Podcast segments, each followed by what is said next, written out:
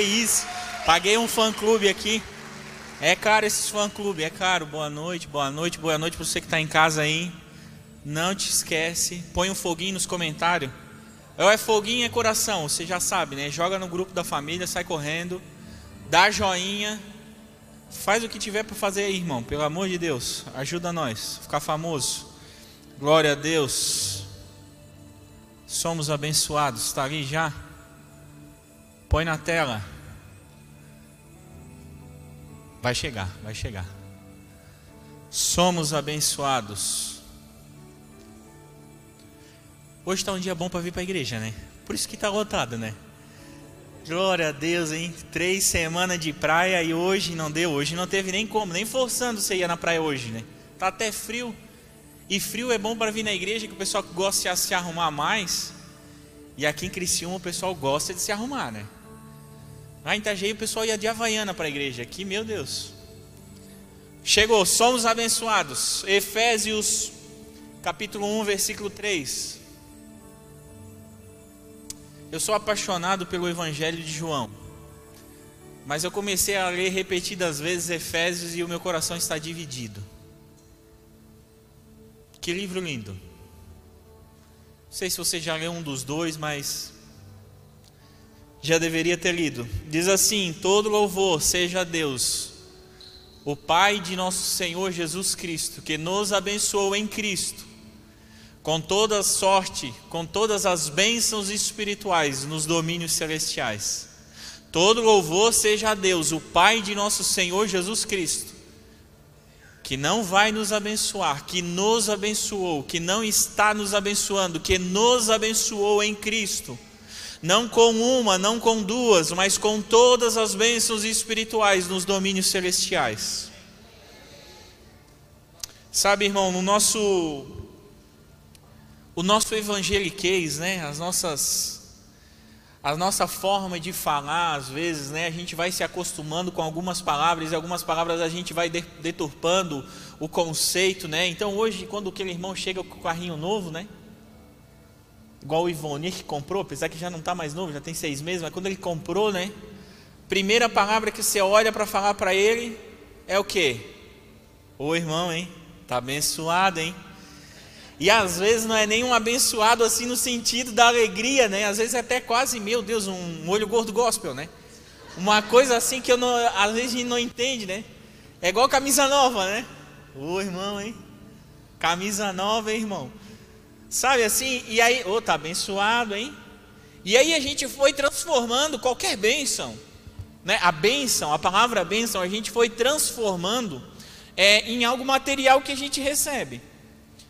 E não só isso, a gente foi começando a acreditar que é melhor ser abençoado. A gente começou a sentir no nosso coração de que é muito bom ser abençoado. E eu pergunto para vocês: é bom ser abençoado? Mas existe coisa melhor? É isso que nós vamos descobrir essa noite. Esqueci de orar, Espírito Santo de Deus. Abençoa meus irmãos, abre o coração, a mente deles, Senhor, para que recebam a tua palavra, a tua graciosa palavra. Guarda as minhas palavras, Espírito Santo, que eu fale aquilo que tu mandar, e se tu quiseres, Espírito Santo, em algum momento, tomar conta desse lugar, os nossos corações são teus, Espírito Santo. E a gente foi começando a acreditar. E cada vez que a, gente ganha alguma coisa, a gente se acha abençoado, a gente se sente abençoado. Mas quando você vai para a palavra de Deus e vai começar a estudar realmente o que é uma bênção, você vai perceber que Deus já começou a nos explicar o que é uma bênção lá em Gênesis. E o resultado disso é que bênção não é o que você recebe, é o que você se torna. Bênção não é aquilo que você recebe, mas o que você se torna, em quem você se transforma. Bênção é aquilo que Deus quer fazer da tua vida, não entregar a ti. A bênção não diz respeito a um futuro possível, desejável, que você está prevendo, que você está ansiando. E você está dizendo: um dia eu vou receber uma bênção e a minha vida vai ser diferente.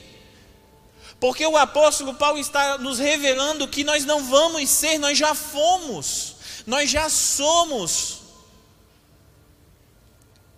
Então não diz respeito a um futuro, diz respeito a um presente. Agora, por que, que a gente só se sente abençoado quando recebe alguma coisa?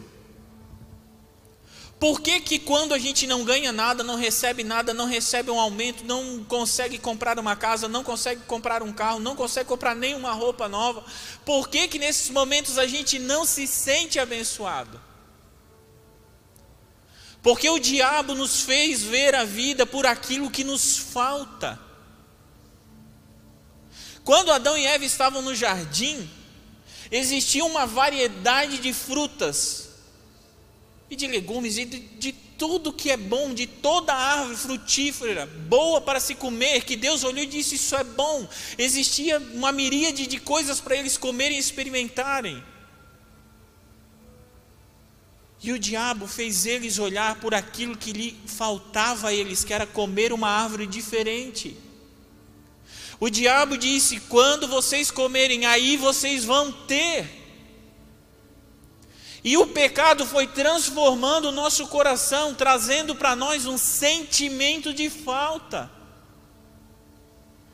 E quando a gente vai vivendo a nossa vida, esse sentimento de falta às vezes toma conta do nosso coração. E muitas vezes a gente vem para a igreja para receber uma bênção porque há uma falta, uma carência dentro do nosso coração, nos dizendo que para sermos completos nós estamos precisando de alguma coisa.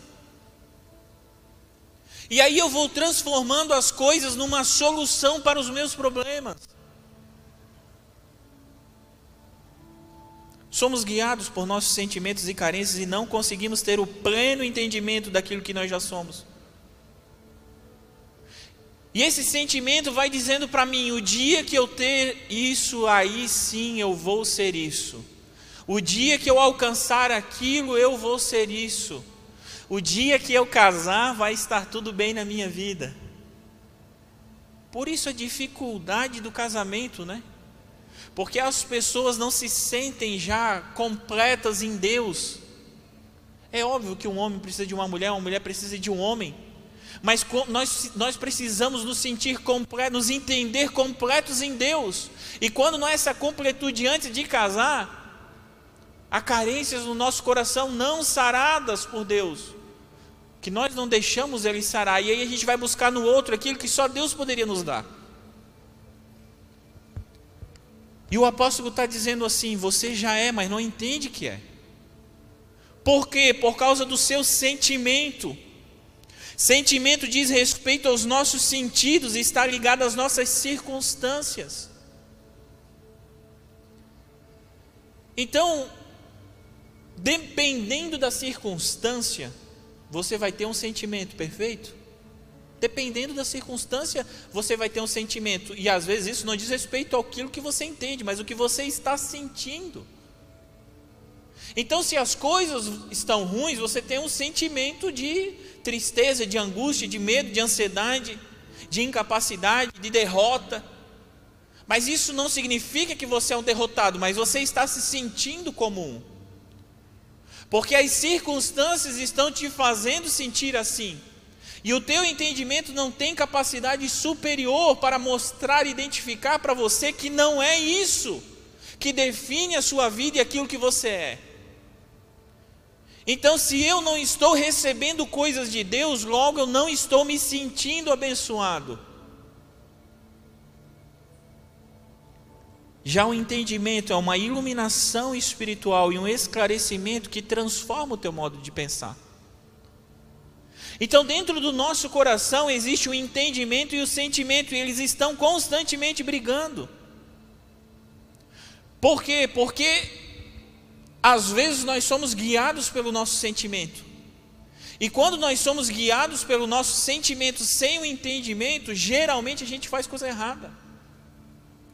Geralmente a gente faz coisa impulsiva, geralmente a gente faz coisas é, sem pedir conselho, sem sabedoria, porque é, é aquilo que a gente está sentindo.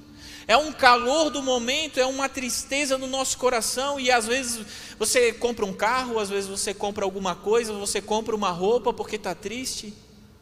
As mulheres não fazem isso. Mas às vezes você está triste, né? Está se sentindo mal. Gasta um dinheirinho e fica bem? Sim ou não? Aí eu te pergunto, faz sentido isso? Tem entendimento aí? Quando eu preciso comprar uma coisa para mim me sentir bem? Então, às vezes, eu estou me sentindo mal e aí eu digo, vou no shopping para sarar o meu coração. E aí eu volto no shopping todo contente.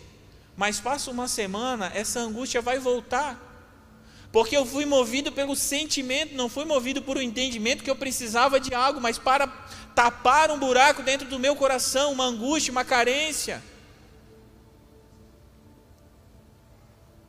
Então Deus está nos chamando para agir, para viver por um entendimento. E sabe que às vezes a gente se sente hipócrita, né? Ninguém gosta de se sentir hipócrita, mas às vezes a gente se sente hipócrita, porque às vezes a gente sabe que tem que fazer alguma coisa, mas o nosso sentimento está dizendo o contrário. Sabe quando o teu filho ele faz alguma coisa errada com o amiguinho e você fala assim, ó, vai lá e pede perdão? Dá um abraço e pede perdão. Ele vai com a cara emburrada, sem sentimento nenhum, com, com contra-sentimento, ele vai lá e você fala, vai lá e pede perdão. Está errado ou está certo? Está certo, meu irmão. É assim mesmo que tem que fazer a criança vai lá pedir perdão, porque você precisa entender que você precisa pedir perdão, independente daquilo que você está sentindo. Porque quem espera se mover pelo sentimento nunca pede perdão e nunca perdoa. Porque Deus deseja que nós nos movamos por aquilo que nós entendemos dele, da Sua palavra, da Sua vontade, daquilo que Ele diz à nossa vida, daquilo que Ele diz que nós somos, não daquilo que nós sentimos que somos. Então, muitas vezes nós estamos travados na nossa vida sem conseguir caminhar, porque por causa de sentimentos, sentimentos de incapacidade que nos travam, e Deus está falando: não, há um entendimento para você superar esses maus sentimentos. Então eu entendo que tenho que ofertar, eu não sinto que eu tenho que ofertar. Porque se você esperar sentir, você vai sentir quando você tiver muito dinheiro. E quem sabe nem sinta. Porque quando a gente começa a ganhar dinheiro, nunca é o suficiente. E é assim mesmo. Nunca é o suficiente como a gente consegue começa a conquistar e a ganhar dinheiro. Não existe um limite para você parar. E se você espera ter um sentimento para então compartilhar, você nunca vai compartilhar, porque compartilhar é aquilo que você entende, não aquilo que você sente.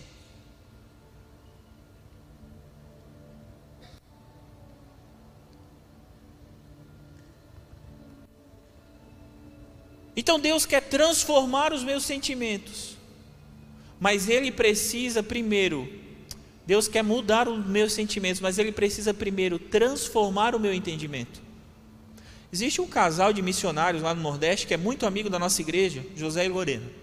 E alguns aqui tiveram experiência de ir para lá e ver a necessidade que as pessoas passam lá. E 100 reais para nós hoje aqui, se a gente for pensar bem e, e somar para quem tem família, às vezes é o que tu come num dia. Às vezes o que tu gasta para comer num dia e lá para aquele povo de lá, com 100 reais, eles comem uma semana.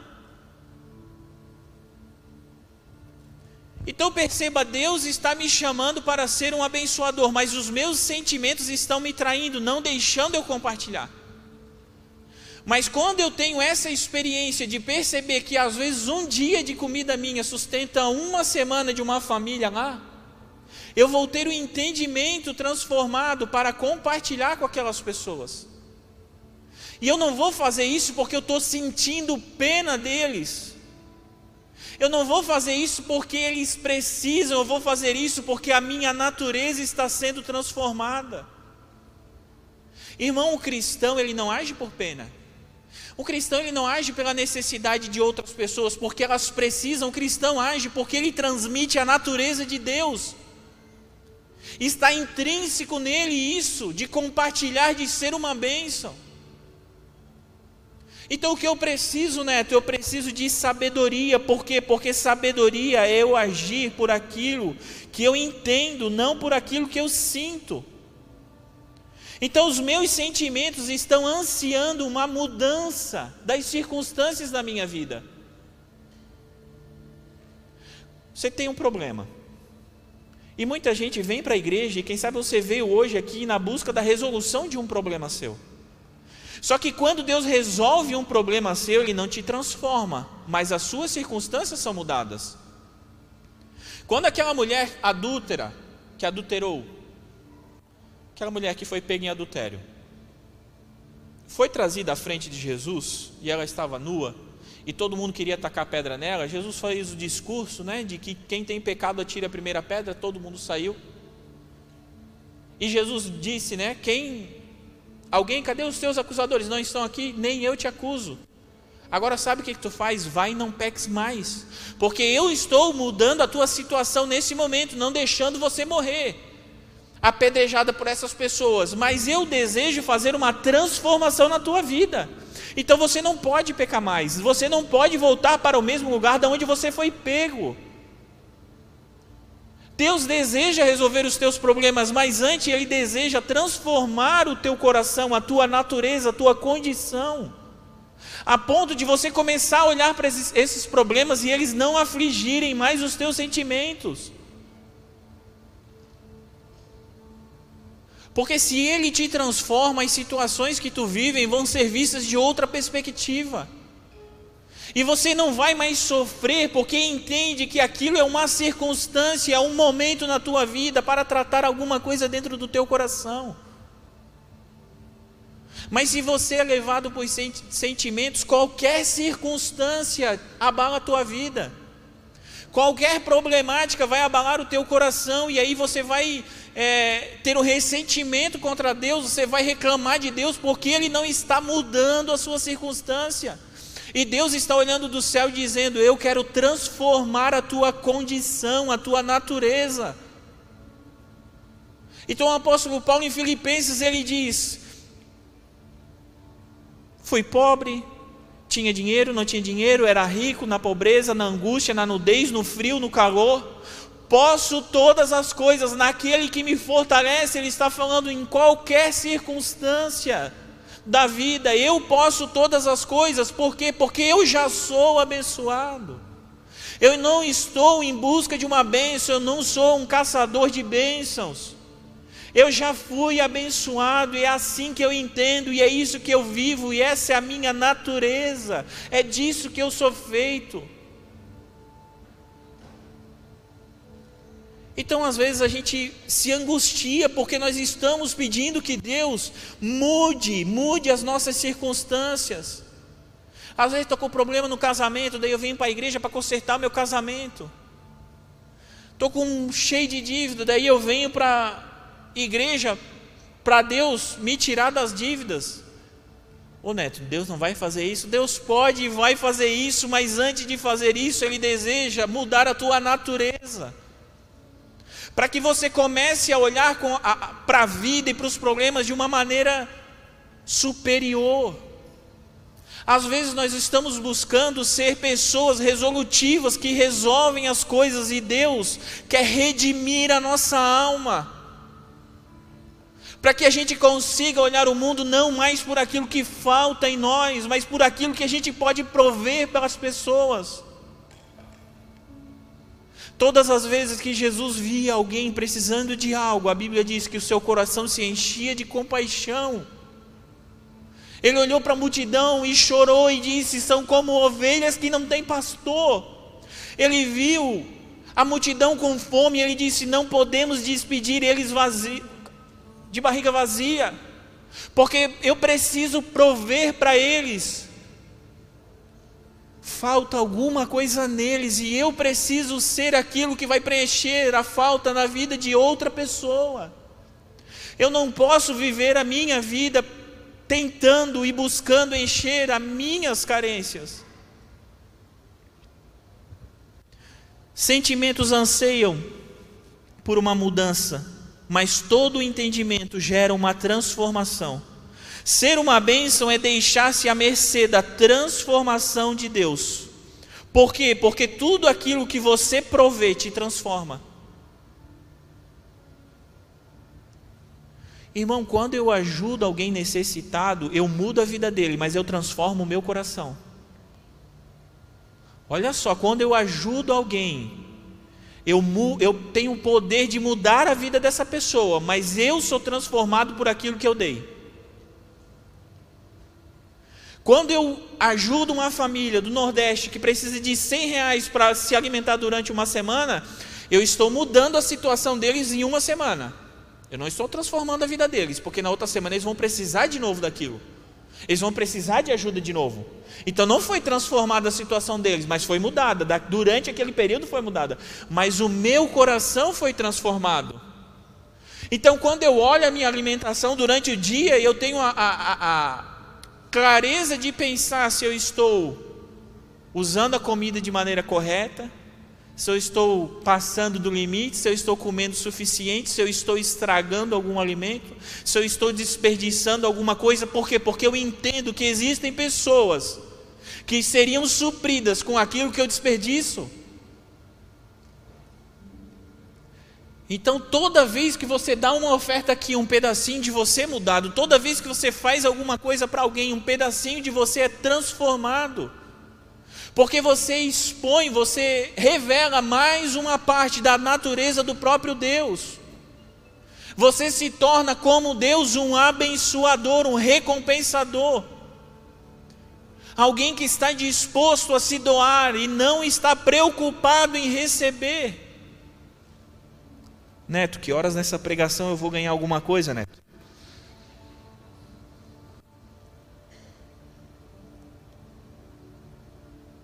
Quando você é alvo da bênção, suas circunstâncias são mudadas, mas sua condição não é transformada.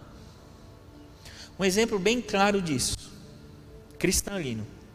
Sabe quando você deve no cartão de crédito? Aí você deve esse mês, você está todo preocupado, ansioso, temeroso se vai dar conta de pagar o, pagar o cartão de crédito. Isso é para a gente lá de fora, né? Aqui não tem ninguém assim, mas para ilustrar. Aí acaba o mês, você pagou o cartão de crédito, a sua, a sua circunstância foi mudada. Se acabou o mês, você fala, está tudo pago. Aí chega mês que vem acontece a mesma coisa. O cartão de crédito está estourado de novo, você está preocupado de novo em pagar aquele cartão de crédito. Ou seja, a sua circunstância foi mudada, foi pago mas você não foi transformado, você não aprendeu a lidar com o dinheiro. Você não aprendeu a gerenciar as suas finanças, mas a sua circunstância foi mudada. E sabe o que, que a gente quer em Deus? A gente quer que Deus pague o boleto do mês. E Deus quer nos ensinar a gerenciar o dinheiro da vida. Então, às vezes, a gente dobra o nosso joelho pedindo: Meu Deus, meu Deus, não vou dar conta de pagar, Senhor. Tu sabe, as coisas estão caras, né, Jesus? Está tudo caro, a comida está cara. A gente vai justificando no nosso coração a nossa falta de gerenciamento, né? Está tudo caro, Jesus. Ajuda aí, dá alguma coisa. Aí aparece um dinheiro, sei lá de onde, a gente bota na conta de Deus. Conta de Deus. Bênção que Deus mandou. Deus mandou uma bênção aqui, aí você pagou. Irmão, pensa bem Deus olhando como um pai que deseja ensinar nós que somos filhos olhando lá do céu e falando assim: Isso aí não foi eu, não. Isso aí tu trabalhou demais, arrumasse, fizesse alguma coisa e aí tu ganhasse um dinheirinho. Porque o que eu quero fazer, na verdade, é te ensinar a gerenciar essa problemática. Aí você pensa assim: Meu Deus, o meu casamento está com problema, vou pedir um conselho. Tem que pedir conselho mesmo, tem que pedir ajuda mesmo. Mas às vezes você não quer ser transformado, você quer mudar uma única situação na sua vida. E às vezes você busca uma fórmula pronta para um problema do seu casamento. Aí você vai pedir um conselho. Aí o pastor vai dizer assim: Ô meu filho, vai, pega essa mulher aí e sai, vai viajar. Vocês estão cansados, precisam de férias, vai viajar. Aí viaja, descansa, aproveita. Aí volta na outra semana, aí tá relax, tá tudo certo. Na outra semana, fogo no parquinho de novo. Por quê? Porque você está buscando em Deus uma mudança. Você está pedindo ajuda das pessoas por uma mudança. E Deus não quer fazer uma mudança no teu casamento, Deus não quer fazer uma mudança na tua vida, na, na tua família. Deus quer fazer uma transformação. começando do teu interior, para que essas problemáticas e essas circunstâncias não voltem a acontecer. É óbvio que, como um pai amoroso, Deus não vai te desprezar porque você veio aqui na busca da resolução de um problema. Porque Deus não é honesto. Você veio aqui porque você está com um problema na tua família, você está com problema com dívidas, com dinheiro, com casamento, com qualquer coisa, você vem aqui e o Pai vai te amar e vai estar aqui contigo e vai transformar a tua situação. Mas você precisa entender na tua mente que não é só isso que Deus tem para ti. Então nós queremos um Deus que resolve problemas e Deus está nos oferecendo um Pai que transforma condição e natureza. Eu não sei se você já percebeu, mas quando você ajuda pessoas, você não tem mais tempo para pensar nos teus problemas. Quando você ativamente ajuda pessoas, serve pessoas, os seus problemas começam a ser esquecidos por você. E quando os seus problemas são esquecidos, você não sente mais alguma problemática, algum né, medo, angústia, ansiedade. E aí sabe quem que vai pensar nos teus problemas? Teu pai. Aí Deus vai olhar lá de cima e vai falar assim: agora eu vou começar a resolver Agora eu vou fazer a mudança que ele tanto quer na vida dele. E aí, sabe o que é engraçado? Que você foi tão transformado numa circunstância que quando Deus muda a situação, você fala assim: Mas agora? O que, que adianta mudar? Agora eu já me acostumei com essa circunstância. Agora eu já me acostumei. E aí Deus vai lá e demonstra a sua graça, mudando as circunstâncias, os problemas da sua vida e levando você para um outro nível, dizendo para você: Isso aqui você não passa mais. Deus sempre precisa tratar o nosso coração em escassez. Geralmente a escassez transforma o nosso coração. A gente tem um sentimento de falta que faz a gente buscar em coisas a resolução dos nossos problemas. E Deus trata exatamente na escassez dessas coisas que a gente acha que vai resolver os nossos problemas. Porque ninguém aprende a gerenciar dinheiro tendo muito dinheiro. Nós aprendemos a gerenciar quando a gente tem pouco, e do pouco a gente tem que fazer muito. Então há situações na, na, tua vida que Deus está permitindo as circunstâncias para começar a te ensinar e transformar a tua condição, a tua natureza, a tua forma de pensar, a tua forma de ver isso.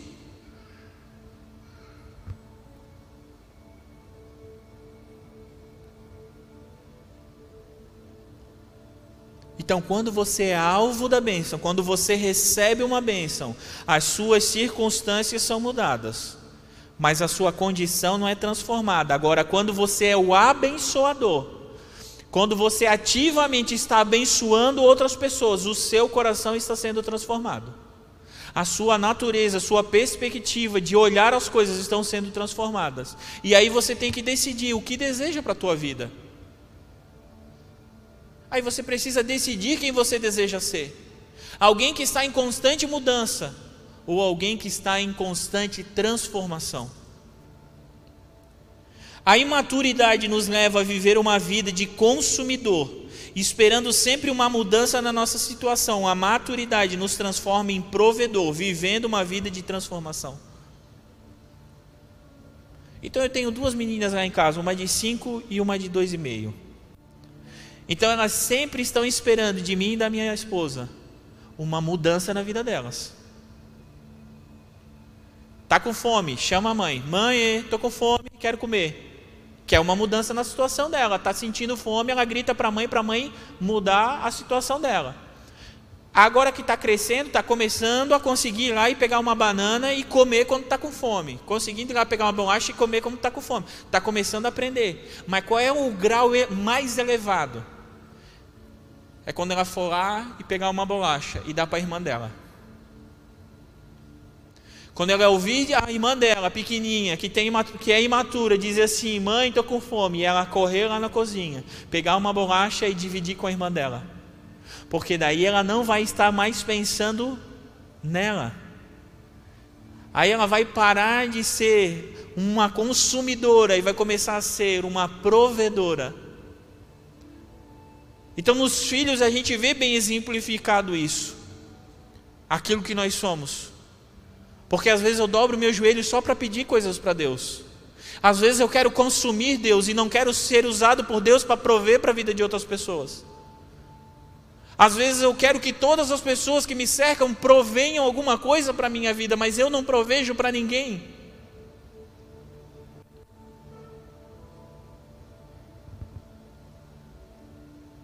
Sabe, irmão, quando Deus abençoa a tua vida, quando você começa a ser um provedor, e aí Deus tem que te abençoar, porque você precisa de recursos para abençoar outras pessoas. Você vira a chave, você não recebe mais porque você precisa, você recebe porque você tem que dar. Irmão, às vezes as meninas ficam brigando por uma bolachinha e a gente. O coração, é, é difícil criar filho. Porque a gente diz assim: tem tem dez danoninhos na geladeira. E por um acaso uma pegou uma e, meu Deus, às vezes se briga por causa de um. E, e, e aí a gente está pensando, meu Deus, mas tem ali na geladeira, calma, não precisa brigar, já vou pegar, só espera um pouquinho. E a geladeira de Deus está cheia. E os recursos de Deus são infidáveis. E, e os celeiros de Deus estão cheios. E às vezes Ele precisa falar para nós assim: calma, meu filho. Acalma o teu coração. Acalma essa ansiedade, acalma o teu coração, fica tranquilo. Os meus celeiros estão cheios, eu tenho aqui, mas eu preciso que você tenha maturidade para receber. Eu preciso criar em ti maturidade, porque eu não desejo que você seja alguém imaturo, sempre querendo consumir algo de Deus. Mas eu desejo te levar a uma maturidade onde você vai ser uma ferramenta para prover na vida de outras pessoas. E sabe, irmão, Jesus disse isso e é verdade isso. Quem sabe você nunca experimentou, mas há mais prazer em prover para as pessoas do que receber das pessoas. E se isso não acontece no teu coração é por causa da nossa imaturidade. Há mais prazer em dar as coisas para as pessoas e ver elas desfrutarem do que receber essas coisas. Você sabe o que é gratidão? Sabe o que é gratidão? Gratidão é você desfrutar aquilo que você recebeu. Gratidão não é dizer obrigado. Dizer obrigado é educação, que você tem que ensinar para os teus filhos e eu para os meus. E dizer obrigado é, é educação, é porque você é uma pessoa educada. Se você diz obrigada para Deus, é porque você é uma pessoa educada. Porque os querubins estão diante de Deus e eles não dizem obrigado. Eles dizem santo, santo, santo. Porque eles desfrutam da beleza da santidade de Deus. E não há nem espaço para que eles parem de repetir isso. E eles estão, pelos séculos dos séculos, dizendo santo, santo, santo. Porque há um desfrutar da bênção recebida. Então, quando você recebe uma bênção, gratidão é desfrutar daquilo que você recebeu.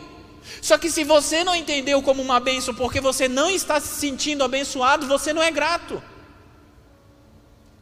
Pegou? Você é cercado de bênçãos, mas ainda não entendeu isso.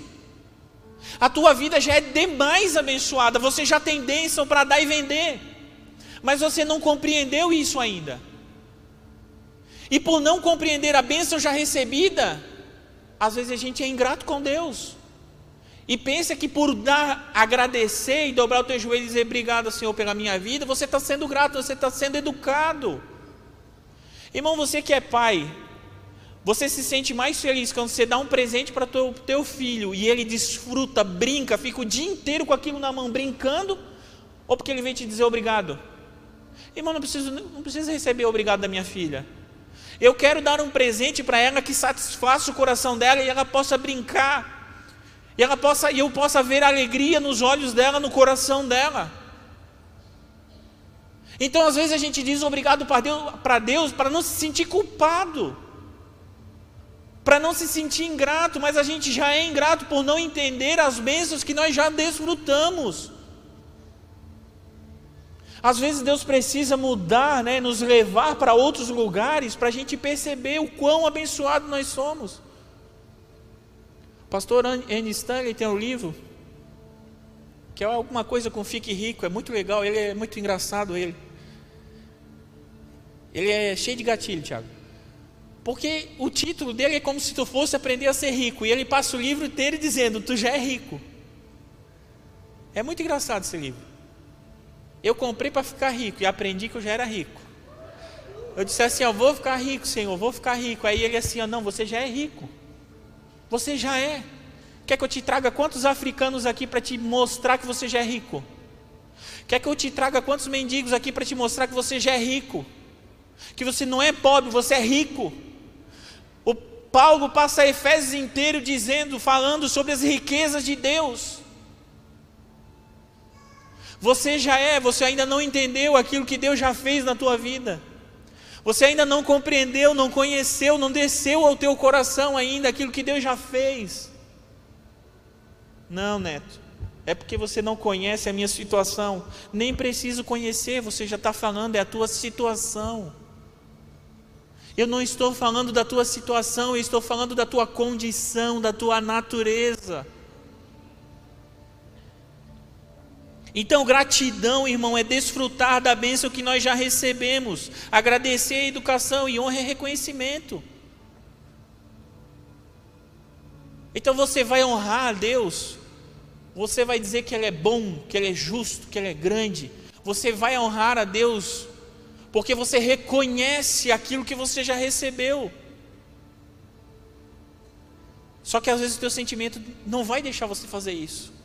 Sabe quando nós estamos louvando aqui e os teus sentimentos são de angústia e você não está com forças para louvar, mas aí o abençoado do líder de louvor fala assim: levanta a mão. E você levanta igual criança, né? Levanta assim, ó. Faz isso mesmo, irmão. Contraria os seus sentimentos. Você quer que eu te mostre quantos salmos que mandam você bater palma para o Senhor? Você quer que eu te mostre quantos salmos que mandam você gritar, adorar, subiar, tocar, cantar, se alegrar, mas eu não estou sentindo, mas alegria não é um sentimento, é um entendimento. Felicidade é um sentimento. Alegria é um entendimento, por isso que o apóstolo Paulo fala: alegrai-vos. Outra vez vos digo: alegrai-vos. É uma disposição da mente. Os frutos do Espírito não é para você sentir, é para você entender. Então a paz de Deus, você entende. E as circunstâncias, né? O amor, a paz, a bondade, a benignidade, a longanimidade, a temperança, o domínio próprio, a fidelidade são entendimentos que são arraigados no teu coração pelo Espírito Santo, é um fruto espiritual que cresce, para que você viva uma vida baseado nisso, não baseado nos teus sentimentos. E às vezes você vai perceber que os teus sentimentos afloram com raiva, mas o teu entendimento está com paz. Mas Neto, parece coisa de doido. Não, não é coisa de doido, é coisa de salmista. O salmista diz assim: Por que te abates, ó minha alma? Por que te comoves dentro de ti? Espera em Deus, o meu entendimento está falando para o meu sentimento. Fica tranquilo, fica calmo. Eu já sou. Eu não vou ser, eu já sou. Efésios inteiro, o Paulo diz, ele por sua graça, ele derramou a graça, ele derramou o perdão, ele já nos deu, ele já fez, ele já conquistou. Eu já fui abençoado. Eu sou abençoado. Mas, neto, as circunstâncias estão dizendo o contrário, parece até hipocrisia da minha parte, não é hipocrisia, é entendimento. Meu casamento está acabando, neto. mas o teu casamento já foi abençoado, a tua família já foi abençoada, as tuas finanças já foram abençoadas, você precisa tomar posse disso e entender aquilo que Deus já fez por você.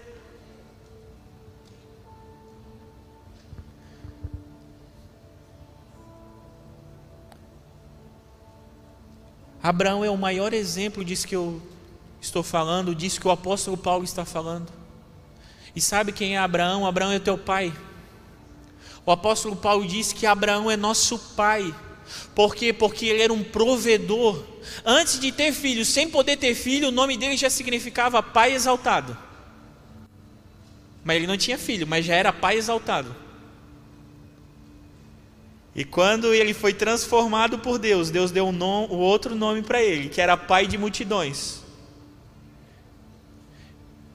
Ô irmão, pensa tu ouvir Deus dizendo para ti que tu é pai de multidões e tu falando assim, mas Deus, eu nem poder ter filho posso.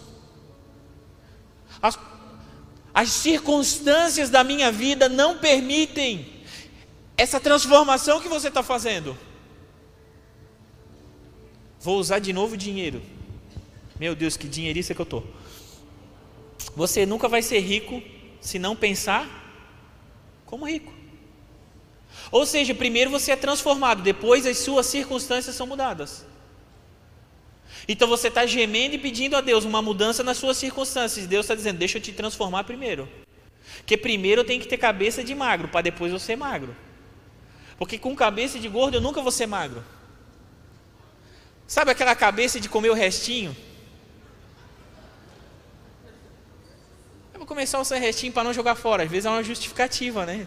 Não quero desperdiçar. Isso é cabeça de gordo, irmão. Uma vez uma, uma nutricionista disse para mim assim: Ei, isso aí não vai fora depois? Biologicamente falando, se é que tu me entende, não sei se tu pega essa referência.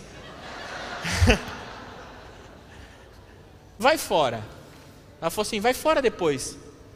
Então por que você está comendo? Joga fora. É um caminho bem mais rápido. Então eu estou buscando em Deus uma cabeça de magro. Estou ativamente pedindo que Deus me dê uma cabeça de magro. E se Deus quiser, em dezembro, no próximo verão, aleluia. Meu Deus, me lembra até, até hoje o pastor Ramon dizendo: quem fala em público se compromete. Olha o, o que, que eu estou fazendo, me comprometendo em público. Olha a bucha que vai ser se eu não emagrecer até dezembro.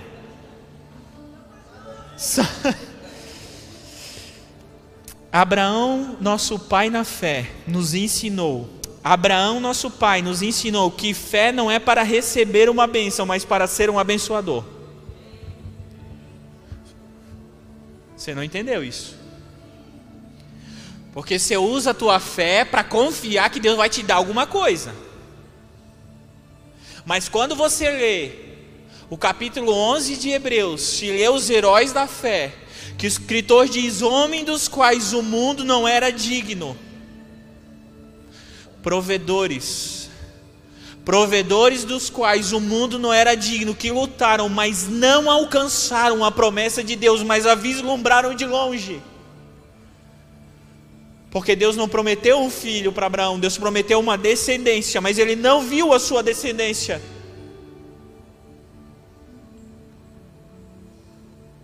Então a fé de Abraão não era para receber algo, mas era para prover algo na vida da sua família, na vida de todos aqueles que o cercavam.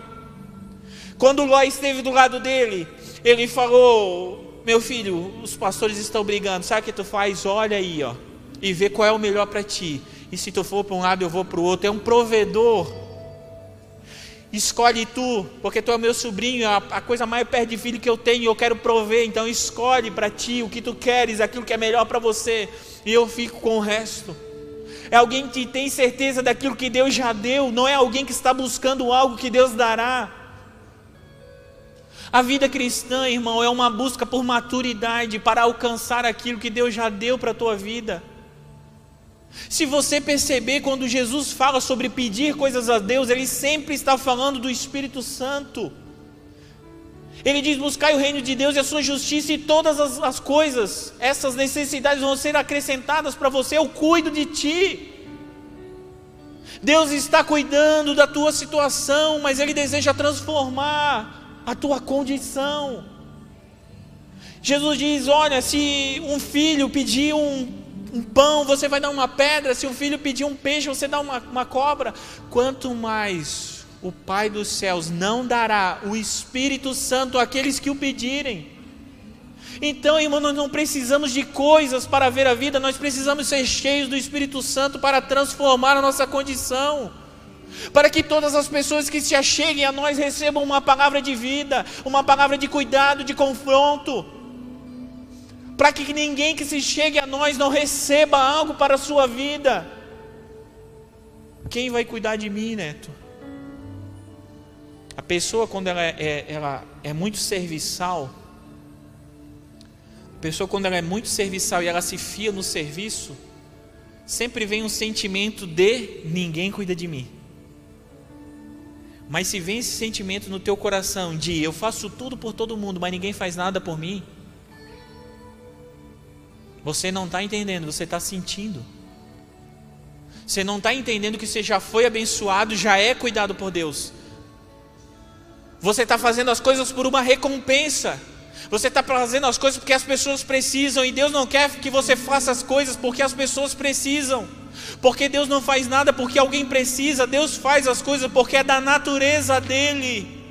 Deus não sabe ser outra coisa. Deus não sabe não te amar.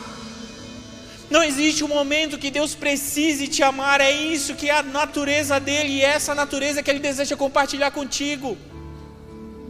Então você não vai olhar as pessoas e pensar é essa que precisa. Não, não é essa que precisa. Porque eu não amo as pessoas porque elas precisam ser amadas, eu amo porque essa é a minha natureza, é isso que Deus me transformou. Eu não glorifico a Deus porque Ele precisa do meu louvor, da minha glória, mas é porque Ele transformou a minha situação. Assim como chamou Abraão, Deus nos chama para ser uma bênção para todas as famílias da terra. Vamos ficar de pé. E quando a chave da tua mentalidade, do teu entendimento começar a ser transformada, você vai parar de pedir que Deus te abençoe e vai começar a orar e dizer: Pai, me ajuda a abençoar a minha esposa. Pai, me ajuda a abençoar as minhas filhas. Pai, me ajuda a ser um abençoador da minha família. Pai, me ajuda a ser um abençoador da minha empresa. Pai, não é o meu patrão que me abençoa, é eu que abençoo ele. Feche os teus olhos. Me sustenta.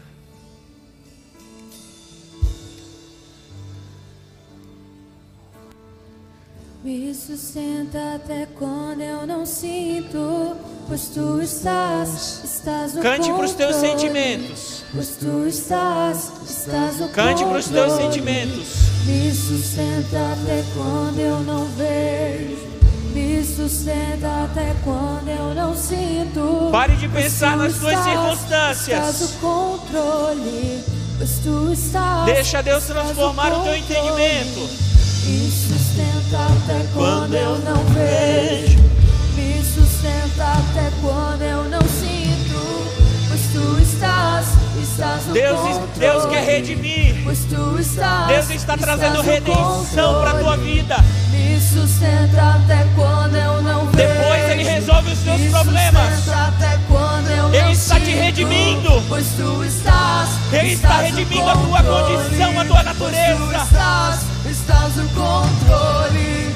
Me sustenta até quando eu não vejo. Me sustenta até quando eu não sinto. Pois tu estás, estás no controle. Pois tu estás, estás no controle. Pare de pensar naquilo Me que te falta. Até quando eu Pare de pensar vejo. naquilo que está Me te faltando.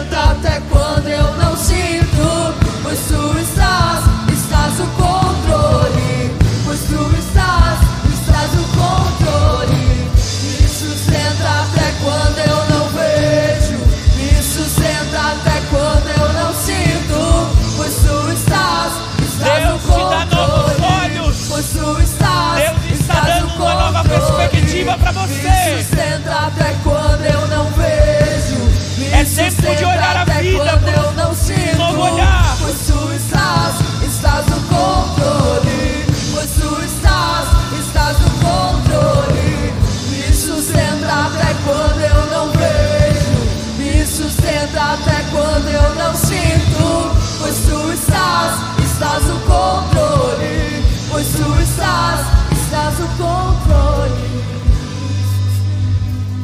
Baixinho, baixinho. Me sustenta até quando Deus eu está transformando. Mas Neto, nada foi mudado. Eu ainda devo, ainda há problemas na minha vida, mas Deus está transformando. Deus está te transformando. Você vai ser um provedor em meio à dor. As pessoas vão chegar a você assim como chegaram a Abraão e pediram para ele orar, porque as madres das mulheres do Egito Deus tinha fechado, mas Abraão não tinha filhos.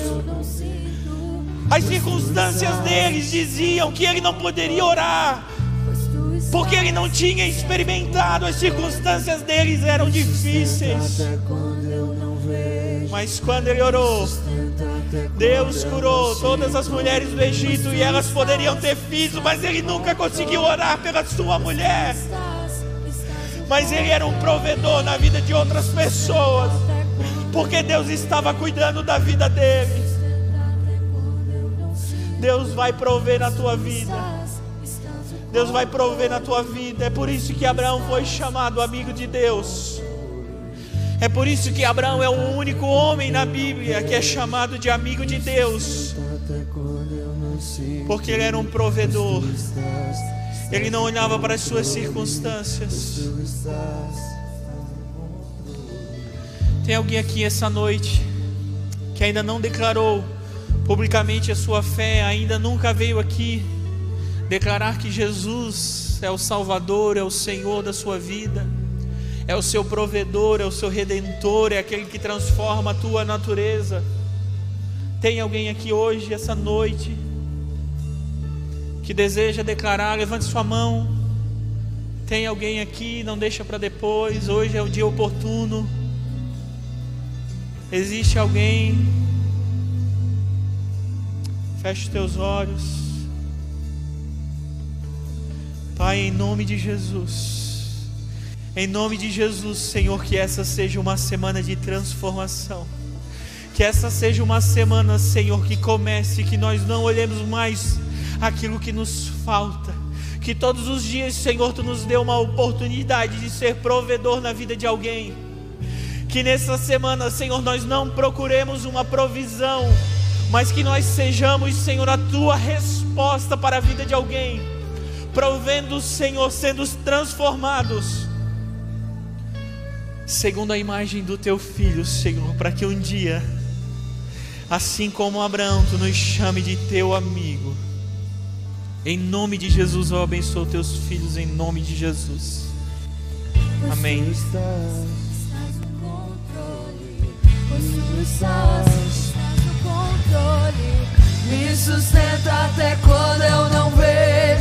me sustenta até quando eu não sinto. Pois tu estás, estás no controle. Pois tu estás, estás no controle.